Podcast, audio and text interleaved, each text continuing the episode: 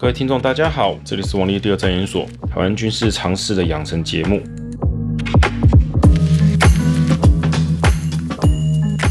我们上一集提到的中国的航空母舰，哈，如果要在台湾的东方发动攻势，那么它在地理上来看哦，战略跟战术的选择都不多，其实就是不好做了哈。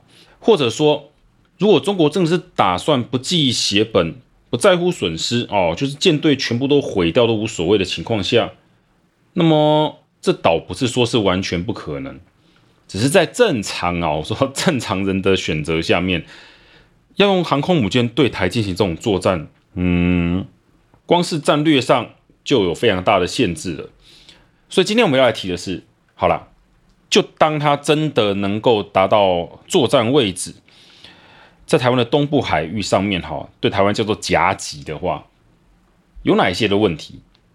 在讨论问题之前，希望各位有一个概念：航空母舰它的本体其实就是一个机场，也就是说是海上机场，哈。这我想大家会觉得说废话，但是很多人忘记说，哈，它就是机场的话，那它的攻击方式就是空军嘛，哦，只是用航空母舰当做平台而已。它不是什么神兵利器，有了航母就可以飞天遁地哦，拜托不是。所以我们要考虑的是它的攻击跟作战的方式应该是什么？单纯的航空母舰要在台湾的东部海域进行攻击，使用舰载机其实最方便哈。你说可不可能配合其他的舰队？嗯，有可能啊，但是我个人认为这样做是不是很恰当的？哦，等等，后面跟你们解释一下为什么，以及怎样做会比较可能是合理的。首先啊，航空母舰它既然要用舰载机攻击，那么就有一个老问题，就是飞机的航程。飞机航程呢，就是我们在前几集哦跟各位有提过。假设今天好，我们就抓个整数好了。航空母舰上舰载机的航程，假设最大是两千公里，过去回来除一半。一千，也就是说，他就算是要打一发飞弹哦，打光就走哦，这种打带跑的战术，它在台湾的距离呢，不能超过一千公里，不然呢，那个航空母舰的舰载机就没有攻击效果了。当然，如果是以打带跑来讲，可能更远了哈，因为他如果说目的是在台湾的东方，比如说哦，飞机飞到台湾东方一两百公里的位置，引诱我们台湾的空军去作战，压缩我们的作战空间。那么的确是不用到一千哦，但再怎么样，它不可能距离台湾三千公里啊，或者说跑到什么美国关岛海域附近是那么远的位置，那个完全不可行。换句话说，它的最大位置哦，最远位置会在哪里？对台产产生威胁性，这我们大概可以评估得出来。第二个是哦，台湾的反舰飞弹威力是很大的哦，这是被公认的。我知道台湾有一些会笑说这叫什么反舰飞弹教徒，嗯，坦白说啦。真的好用，为什么不承认它好用？一定要陷入一种好像是二元对立，一定要站在两边才叫做中立，就是我们说各打五十大板，这不对。台湾的反舰飞弹哦，就算我们的雄风系列没有想象中那么好哦，其实有渔船测试过，我们也跟美国买了鱼叉，难道说美国鱼叉飞弹一样很烂吗？好，我们就不管这种人，因为这种人说什么他都会觉得台湾什么都烂，中国什么都好。反驳他就是料低从宽，你居然没有把解放军捧上天，那你一定就是什么台独分子、绿共哦，无所谓了哦。听众，我真的是各位讲，真的是各位听众，这种人无所谓了。到这种程度，说真的，你还要跟他们讲什么？把力气放在正常可以说服的人上面。回到反舰飞弹的问题上面，就是台湾目前确定的雄风飞弹，哈。你射程抓个三百公里是合理的，当然极限我们说可以增程抓到五六百，我们不用管，就当它是三百，好，少点两百公里。也就是说，以中国的航空母舰舰队的角度来看，它如果进入台湾哦，陆地的反舰飞弹射程是非常危险的。为什么说非常危险？因为陆地的发射车好躲，呃一看到它就发射也很简单，相对来讲就是它的受到攻击的几率很高。所以保险一点的话，最好是远离台湾的海岸。比方说两百、三百，最好是台湾一般哈，我们军机巡逻的范围内，这样是会比较安全的。所以实际上，各位把地图打开就会发现，中国的航空母舰能在的位置，大概就是在一个带状区域，台湾东部还有一个带状区域，距离呢不会超过一千五百公里那么远，但是也不会少于哦贴到台湾旁边大概三百、四百公里的范围。这个 我们可以这样讲，就是如果真的中国发动攻击，哈，就是用舰载机攻击，被我们台湾侦测到了，这反过来讲就代表，其实我们大概也知道它在哪个范围。要说完全无法反击，这个是不现实的，只是我们觉得有没有必要进行这种反击，能做到不去做，跟没有办法去做是不一样的。我想听众要能够尽量分辨这种差异。好了，就它可以攻击的话，那问题又在哪边？第一个，它的舰载机数量不够多。我们之前有提过，舰载机除了保护自己外，还有攻击哦，它是攻击防御哦两种手段兼具的。它如果把它所有的战机用来做防御，没有进攻，那么这个航空母舰舰载机的功能就不是所谓的东部攻势哈，像一般讲的航空母舰会发动什么哦军机战机攻击台湾的东部基地，就不是，它比较像是护航他们舰队本身所需。那如果是拿来进攻，那就会有另外的问题是，它有多少架飞机去配到所谓的进攻上？之前讲了，他如果所有的飞机掉光光哦，不要讲掉光光，被击落剩下一半，那么他还要继续进攻任务吗？还是趁着还有办法？防守的时候撤回他的港口，再去补给进行下一轮的攻势，这可能是比较合理而且是正确的选择。飞机多跟少一定是有很大的差异，这是完全不用怀疑的。中国目前两艘航空母舰，假设未来有第三艘加进来，他们的舰载机实际上呢，在我们台湾东部海域发动真正攻势的，其实也不会超过一百架。你说一百架？是不是威胁？它当然是个威胁，但有多大的威胁？航空母舰的舰载机要发动攻击，如果要说我们说要四架一组哦，这还有一个问题，就是他们有前后哈飞起来要等后面每架弹射上去的时间是多少？简单讲就是啊，第一架跟第一架起飞间隔几分钟。说明白一点就是，他们的总作战时间会比账面上他们的最大航程哈换算的时间还来短一些。你说短一些是多短？这个我不清楚，要考虑他们实际上的战术想法。但就是他们不会比陆地上来的威胁来的大。我们说从中国大陆方面飞过来战机来的大。那从东部海域的攻势，这个是个威胁，是我们就要去应对。所以真正对我们造成的状况是，我们会分心。第一。我们的空域哈，我们确定安全的空域，原本以为东部都是安全的，现在可能要考虑东部是不是可能会有解放军伏击的飞机在那边哦，引诱我们进去。第二个是什么？既然被压缩了，那么我们要时时在意我们东方海域上面会有威胁性，这对我们的防守来讲就是焦点会分散。我们甚至可能要把原本都部署在西部的防空飞弹哦，这些防空武器要挪一些部分到东部去了。哦，它真正的问题是在这里。航空母舰如果拿来做这种舰载机的进攻，其实我反而还乐观其成，因为它的能量太低，它派遣了大量的护卫舰，其实只做了这几架飞机的攻击，其实没有什么太大意义。比较正确或者说是合理的做法，应该是他们的护卫舰艇有大量的所谓的飞弹舰，哈，我们简称飞弹舰，就是他们有防空飞弹以及叫做对陆攻击地面的巡弋飞弹。这些飞弹舰呢，它在我们台湾的东部，就等于说会发动更多角度的攻击，那台湾会更难防守。我们的陆地上的一些飞弹发射车或是雷达车等防御性的装备会更容易被击毁。哦，只是这样，但这个东西变成是海上舰艇的攻势，这可能要留到之后啊，下一集再说了。反正啊，我的意思要表达就是，航空母舰的确是个威胁。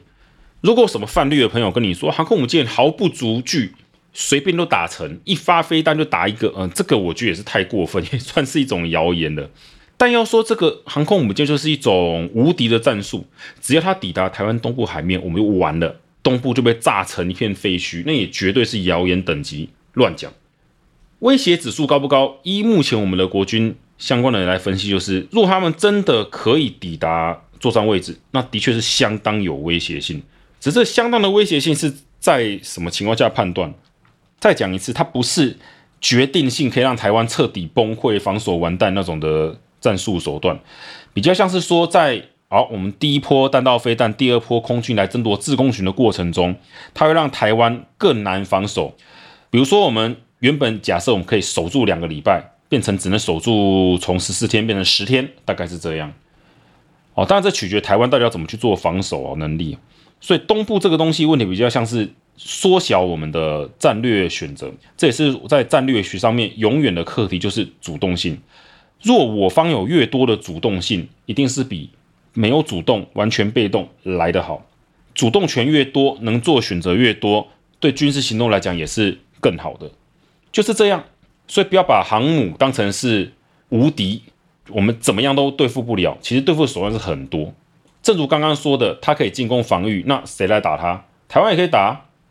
我今天发现东部海域飞了几架航空母舰来的解放军的攻击，其实我也可以反推它从哪边来，可能的位置在哪里哦，这其实是可以预估的，可以做一点推估的。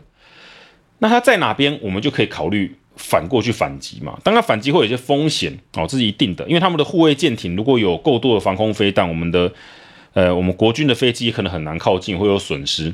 那是不是要敲掉哦？先打掉他们外面的护卫舰？呃，说真的，这个就是一种互相。当我们发现哦，哎，航母可能在东部海域哦，八百公里那个位置上，哎，他们护卫艇会比较靠近嘛？那我们可不可以发现护卫艇之后，反而推测出，哎，它的航母会在哪个位置？这其实都是判断了哈，我不能跟你说一定会可以或不可以，都是战场的临机应变，好临时的判断。此外，有个问题就是台湾的舰队在哪里？如果今天台湾的舰队呢，一开始就被消灭了，就算了。但如果在开战前没有做到这个程度，而且比如说台湾的舰艇全部都开出去了，哈，除了一些近海的，我们的主要的驱逐舰跟我们的飞弹舰也都开出港了，哦，编成一支特遣或两支特遣舰队出去了，而且确定跑到太平洋了，那对中国来说就是很大的威胁。在大海中，哈，太平洋，各位要注意哈，你要有预警机，你如果没有那种预警机啊，高度不够，光是凭船只的雷达。或是用卫星想要找到敌军在哪里啊？敌方海军在其实非常难啊，真的非常难。可是你预警机这也是会暴露自己的问题啊，我这不不管了。就是如果台湾的舰队哈出现在太平洋，那么中国也要考虑有没有可能是反过来被夹击的部分。不要忘了我们刚刚讲的哈，航空母舰如果要攻打台湾东部，它一定有个位置一个区域在那边。换句话讲，台湾的海军要反推，你大概会到哪边去，也是可以预估的。所以届时是谁先伏击谁，谁先打谁还不知道。就算都没有遇到，都猜错了。光凭舰载机的那个行动，他发现了我们我们发现他们都一样，也都可以找到他们的舰队所在。不要忘了，台湾在西太平洋哦，相对来讲还算是跟中国比，比跟其他国家算是友善多了。至少以开战后来讲，我们可以肯定，解放军一定没有办法在日本的港口受补给嘛。那你说台湾的舰艇就一样吗？这个我就不会跟你打包票，因为要帮助台湾方法很多，装作没看到也是一种协助的方式。就好比说让你进来补个油再走啊，装死一下，谁说不可能？极端点来讲，像台湾还会跟就是盟军哈，我们的盟友进行一些演习过。到那个时候，我们的补给舰或者我们的军舰在海上接受这些友善国家的补给，一般民众也不会知道啊。然后战打完了再说，就再说了嘛。可是相同情况下，你能想象中国解放军在进攻台湾的时候，他们的船只在太平洋上接受所谓的美日等国家的外海补给吗？如果你会相信这也是同样跟台湾一样可能性，那我没有意见。不过一般来说，我没有遇过有人会这样去想。后面就是我讲的，就是所谓的船只运用的问题。你的航空母舰派出去，有几十上百架的飞机拿来进攻。对，很有威胁性。但万一进攻失败，损失太多飞机之后，会变成自己丧失了护卫自己的能力。那与其这样子，那可能换个方式会更好，就是他把航空母舰的飞机利用在保护自己的舰艇，就形成我们类似俗称的叫做什么高低配哈。中国的驱逐舰啊，就飞弹舰了哈，各种飞弹舰拿来。瞄准台湾，就是说，哦，防空飞弹或是对地的巡弋飞弹，它就在我们的台湾东部海域张开一个网子，哦，就限缩了我们的空军的行动，变成一个猎杀区。就是万一我们的空军哦飞到台湾东部海面某个地方，可能就有被击落的可能，以及它会在那边发射巡弋飞弹哦，找到我们的一些，比如说飞弹发射车或是一些雷达基地比较隐秘的哈，雷达车就发射巡弋飞弹把它给摧毁。在这个情况下，会比航空母舰直接攻打我们所谓的东部的各个基地要棘手很多。直接去攻打加山基地这个做法，其实如果我是解放军的军官，我不会很推荐，因为加山基地既然在这个情况下是容易被攻击的哈，那想也知道旁边一定会有部署大量的那个防卫性的武力嘛，可想而知就是所谓的一项防空飞弹之类的。那你在这个情况下去进攻加山基地，想说从哦东部打击台湾的软下腹哦，意义何在？可能因为大家都知道你要干嘛的情况下，反而更好对付，这不是不可能哦哈。我要先讲这不是不可能。当然这个战术上的行为啊，最后就面临到的就是。因为你在外海行动，油跟弹都是固定的，就算没有什么太大的战损，你最后还是要接受补给，就得回港，然后就遇到我们上一集讲的问题，你花费那么大的时间，损失了不少的金钱哈，还甚至是我们的武装，还是得穿越巴士海峡回去。那这段期间会不会遭受台湾更大的攻击？铁定会嘛。如果台湾这时候还没有被打得半残，想也知道会在你渡过海峡的时候把你打爆啊！我不趁之后打，什么时候打？换句话说，这个是两面刃。使用航空母舰攻打台湾东部，绝对不是只有优点，也有很大的缺点。航空母舰本身太高价、昂贵又重要了。换句话说，它需要大量的护航舰，而这些护卫舰呢，为了保护航空母舰呢，他们的行动其实有一个限制的哈。这无所谓啊，但舰队本身万一出了什么差错，整个覆灭掉，那对中国的损失是非常大的。航空母舰上面都是所谓的精英军官嘛，你可以想象成说。他派了一两支航空母舰的舰队，上面有着解放军海军的精锐，结果灭了，被歼灭了。不要忘了，在太平洋那边，如果船只被打了，没有人会救他哦。啊，如果台湾的海船只哦，海军在那边附近，你说基于人道精神去救俘虏，倒是不是说不会啦。只是现代作战跟 二次大战不大一样。二次大战那个时候哈，还航空母舰是远过远，但是呢，大体上来讲，被击沉的。要去救他，也还不是说来不及。可是现代的海军的作战范围拉到几百公里之后，这个就很难了。有艘船啊，我们的敌舰在我们的三百公里外被击沉了，就算我们要去救助那些落水的无辜啊，不叫做无辜啦，那个就是那些水兵哈，你过去要多久，早都死光了。总之，这种损失太大，他获得利益也不见那么高的情况下，中国会使用航空母舰在台湾进行所谓的东部攻势吗？我个人的看法是，这个比较像是宣传，好用来宣传，甚至来台制造谣言用的。因为从各个角度来看，中国要达到能够进行这种作战的话，应该还要至少要等到他们后面几艘预定的叫做核子动力的航空母舰成军之后，才比较可能。因为光是核子动力这点就可以让很多燃油问题哦，也不能不是说消失哦，是减轻很多。因为航空母舰也许可以待个半年不走，但其他的船只也要耗油啊。它也是要护卫舰呐，只是说这个问题会降低，呃，燃油跟所谓的呃油弹问题会降得比较低一点，但这个也不会变成说从原本停一个月变得停到一年。你把它想就是我最大时间三十天变得可以延长到三十五、三十六天这种感觉就好了，多个大概一两成。那这个一两成在战略上面会不会有什么决定性的优势？其实不大会了哈。当然在战术上面。多几天，当然对台湾就是个压力哦。核子动力又是另外一回事，所以台湾到底要面对这些东部攻势哈，我们要准备多少？这个的确是我们的课题。到今天为止，就我了解到，国军也是很多人在讨论这个事情哦，忧心的也很多啊，当然觉得放心的也是不少。只是请各位听众站在解放军的角度去想，航空母舰开到台湾东部海域好几百公里外的地方进行作战。攻打台湾的东部，这听起来好像是一个什么？我们说叫做前行攻势，哈，侧翼攻击之类的。但如果你是解放军的军官，你用自己角度去想，你开出港之后呢，作战时间来回大概好了个把个月，一个月跑不掉。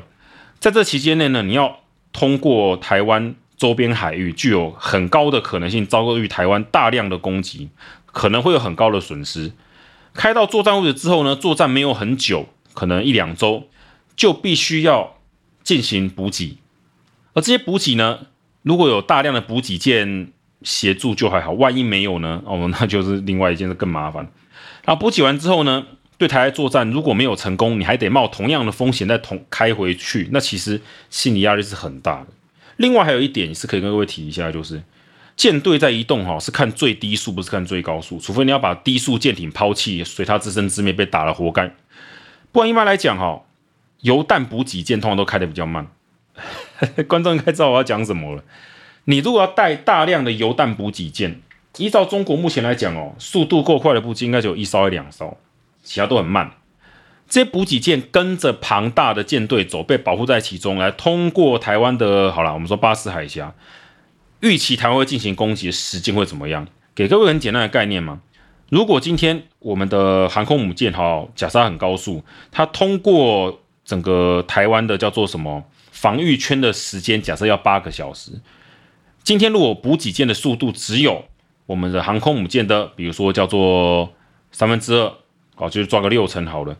那这个八个小时延到十二个小时，延到十个、十二个小时去，也就是他为了要保护油弹补给舰通过，他们要铺路在台湾的攻击火力、呃攻击范围下更久的时间，这究竟是好事还是坏事？那难讲。但你不带油弹补给舰，我直接就过去了，注定你没多久就要回家。那能不能说先过去，然后把这个补给舰偷偷摸摸的再让它带过去？呃，理论上是可以啦，但油弹补给舰的防御几乎是零。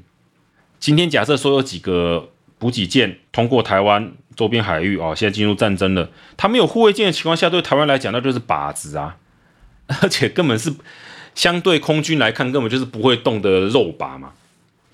所以听众，我想到此为止，应该可以了解到哦，作战上面写很多的细节，而且在这个方面是很困难的。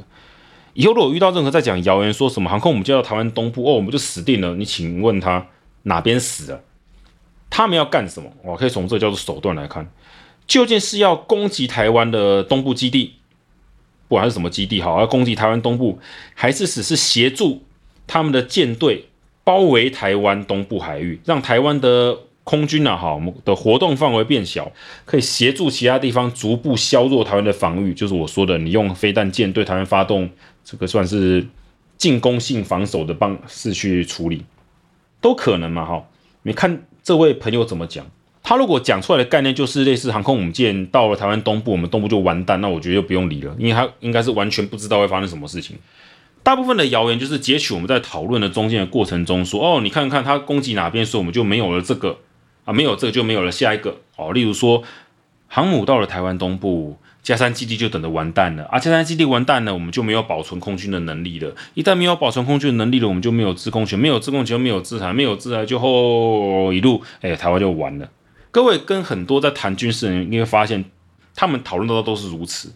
其实讲了到现在是那么多集哦，我反复提了很多基本的概念，其实我也没有讲到很细节或是很战术性细节的东西，因为这些东西一方面我也不是真正那行的专家。像有些飞弹或是空军的问题，我也是去问，好啊，就是做这个的人，才能得到一些比较仔细的讯息啊。当然，有些机密性的是完全不能提哦，这个真的是不能讲。但是我大概可以了解到一点，就是他们面对到什么困难，而这些实质的困难，我们能不能协助他？这我觉得比较重要。而怎么去协助我们的国军弟兄，好好的做好自己工作？我觉得第一步先从我们自己不要相信太多谣言开始。而谣言就是一个病毒，我们要怎么样打预防针？就是像我在讲的这个这季的节目一样，我希望各位能够透过好基本的尝试，哦，应该也发现我几乎没有讲数字，哦，都是概念数字，让大家去想这些作战其实是比想象中还要困难，而且我们要常常站在解放军的角度，而不是自己在那边想，那么困难的行动还去执行它，也不是不行，但是。会不会有什么损失呢？因为真的出事死的是自己呀、啊。如果各位能够从这边理解到，解放军也是人，他们在对台作战啊、进攻啊的过程中，各种的战术其实也有成功率的高低。他们一定非得采取这个作为吗？我想多去思考一下，了解到现实哦，好像不是那么美好，会比较好一点。至少在面对谣言上面，以后就遇到就问他哦，那他怎么执行的？通常问怎么执行这件事情。应该九成九都答不出来，或者他讲出来的概念就是，诶，回到我之前讲的，白马王子跟白雪公主冲突过的幸福快乐的生活，这种因为 A 所以 B，然后 C 再来 D 所以赢了，哦，所以谁输了？这些东西都跟没有讲是一样的。那我们就到这边了，感谢各位，这是王立第二战研所台湾军事普及的养成节目，谢谢大家，我们下集见。